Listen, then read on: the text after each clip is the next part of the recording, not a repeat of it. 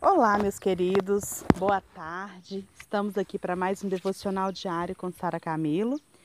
Vamos continuar a nossa história sobre Jairo. Na verdade, estamos contextualizando essa história aqui no livro do pastor Max Lucado, Gente como a Gente. Estamos contextualizando essa história e falando do Wallace, lembram-se disso? Então, hoje, dia 18 de setembro de 2021. Estamos aqui para mais um devocional com Sara Camilo. O texto do pastor Max Lucado segue da seguinte maneira: Tinha quase esquecido. Jesus estava chegando hoje. Quando Alice estava saindo da casa naquela manhã, seu vizinho tinha perguntado se ele ia ver o controverso mestre. Tinha zombado da ideia sem demonstrá-lo. Não estou muito ocupado hoje, tinha respondido com um aceno sabendo que, mesmo num dia com poucos compromissos, ele teria tempo para ver ele não teria tempo para ver um pregador itinerante, especialmente esse pregador. Os jornais tinham dito que era um dissidente. Alguns até falavam que era louco. Mas muitas multidões o seguiam como se fosse um presente de Deus para a humanidade. Eu vou, a resposta do vizinho ecoou na cabeça de Wallace. Sim, Wallace tinha falado para si mesmo. Você também assina é, a National Enquirer. Enquirer. Enquirer. Não sei pronunciar isso aqui não. Dizem que ele pode procurar, que ele pode curar. Lembra-se de ter ouvido seu vizinho falar sobre isso. Então, Wallace levantou-se mas acabou relaxando. Não seja tonto. Os curandeiros são um insulto para a nossa profissão.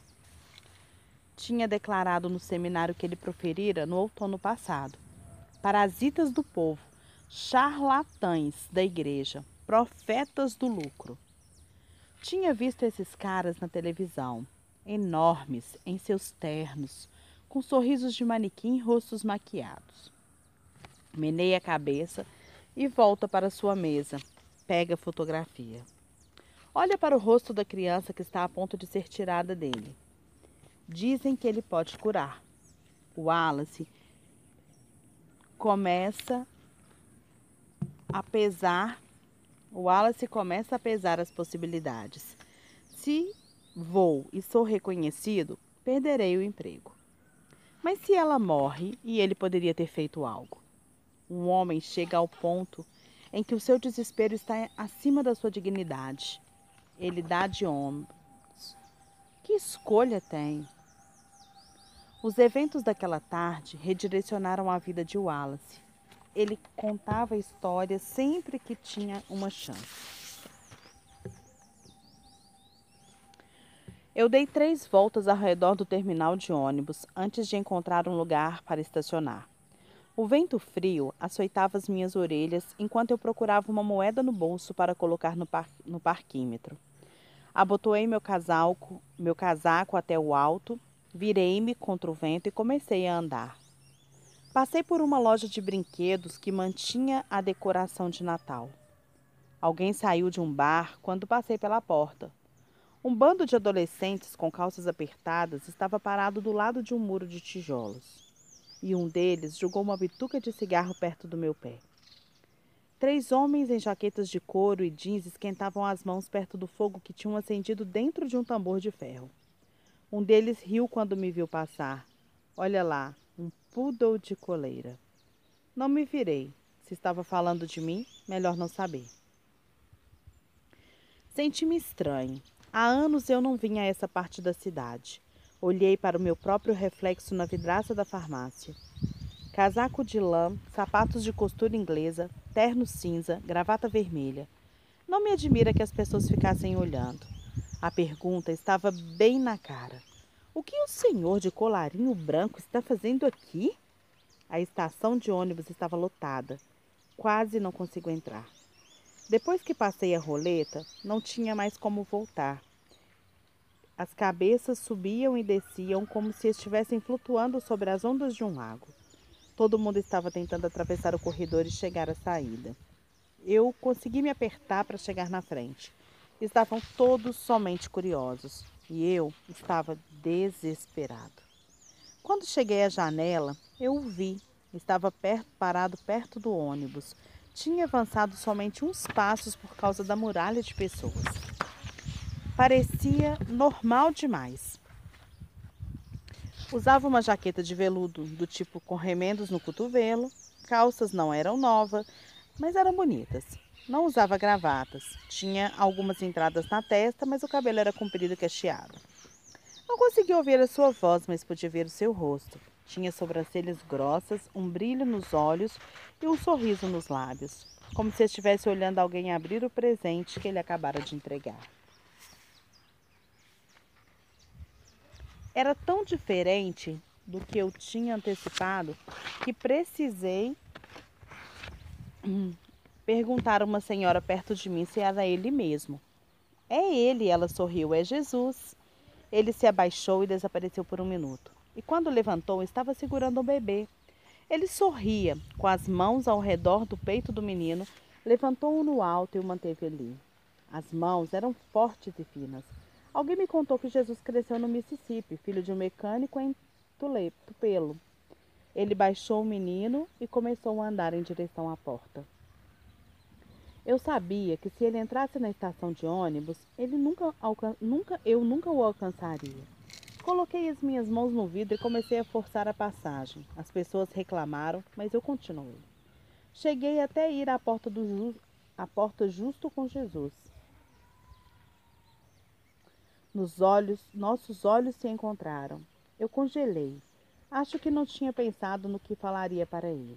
Talvez achava que ele iria me reconhecer. Talvez achasse que ele me perguntaria algo que poderia fazer. Minha filha está doente e achei que o Senhor poderia orar. E não foi assim que aconteceu. As palavras ficaram presas na minha garganta e eu senti os, senti os meus olhos se encherem de lágrimas, meu queixo temer e os meus joelhos atingirem um chão irregular. É a minha filha, minha garotinha, está muito doente. O Senhor poderia tocá-la para que não morra? Eu me arrependi das frases assim que terminei de proferi-las.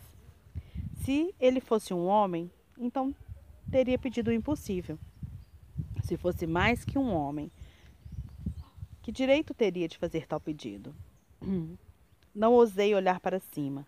Estava envergonhado. Se a multidão fosse para algum lado, teria que se desviar de mim. Não tinha coragem de reerguer o rosto. Acho que ele percebeu. Por isso, ergueu o meu rosto. Senti os, meus, os seus dedos debaixo do meu queixo. Não precisou levantar muito, pois tinha, eu, pois tinha se ajoelhado na minha frente. Olhei em seus olhos. O olhar desse jovem pregador abraçou este velho pastor com os braços de um velho amigo. Soube então que conhecia esse homem. Eu já tinha visto esse olhar. Conhecia esses olhos. Leve-me até ela. Sua mão passou por baixo do meu braço. Ele me ajudou a levantar. Onde está o seu carro? Carro? Por aqui. Agarrei sua mão e comecei a abrir um caminho por entre a multidão. Não foi fácil. Com a minha mão livre, empurrava as pessoas como se estivessem arrancando espigas de milho do milharal.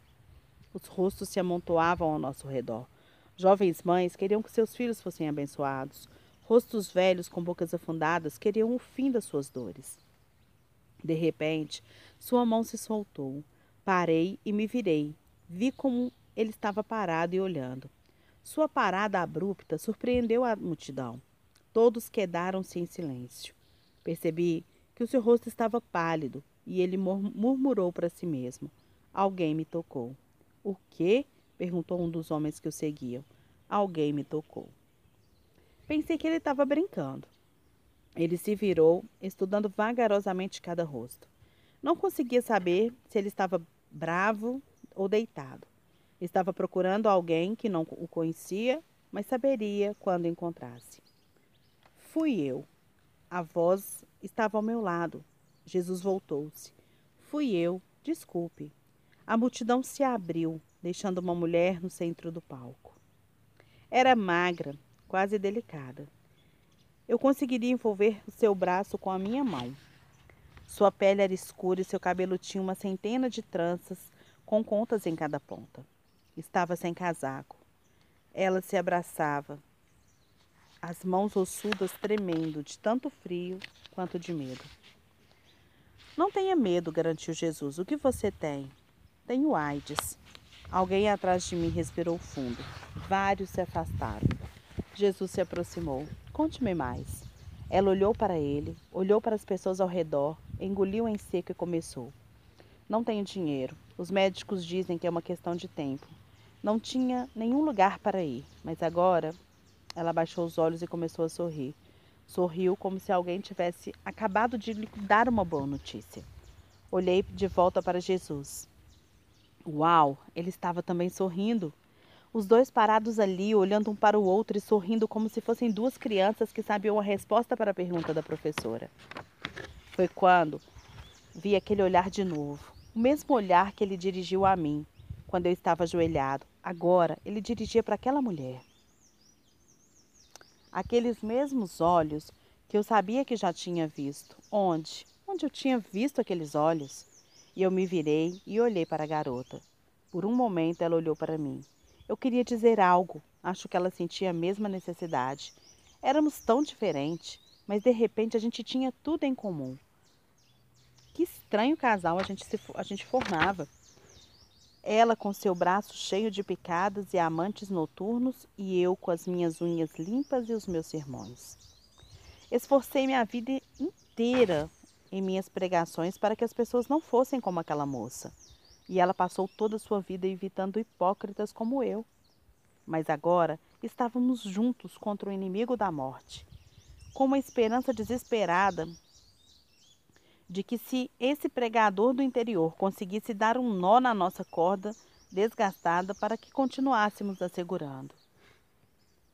Jesus declarou: Foi sua fé que fez isso.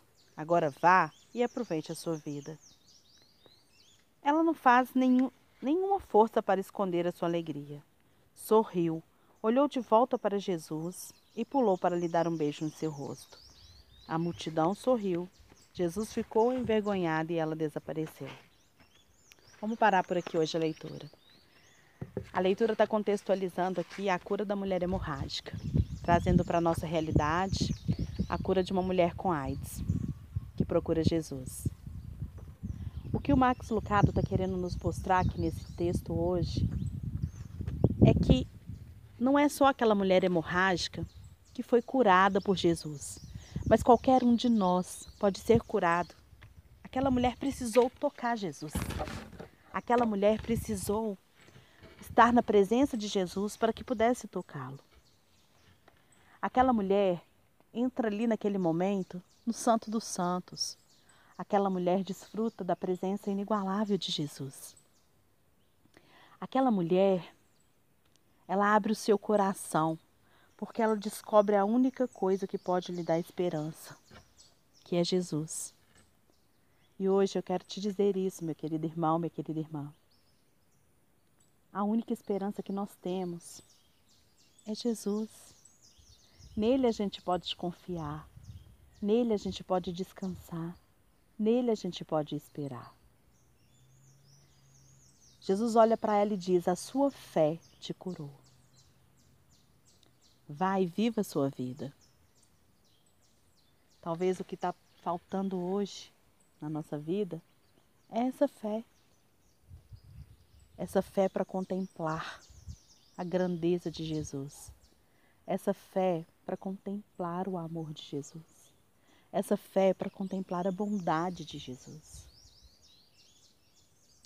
Se você não tem experimentado dessa alegria plena em Cristo, aproveite esse dia para você buscar essa presença. Desfrute do melhor dele na sua vida. Desfrute da presença dele sobrenatural aí agora onde você está. Não foi só lá no tempo bíblico que Jesus operou milagres. Ele opera até hoje. Mas a única forma do milagre acontecer na nossa vida é a gente permitindo que ele faça esse milagre. A mulher foi até ele, Jairo foi até ele, e nós precisamos ir até ele. E onde ele está, Sara? Onde ele está? Eu preciso de ir ao céu para encontrar com Jesus? Eu preciso de ir à igreja para encontrar com Jesus?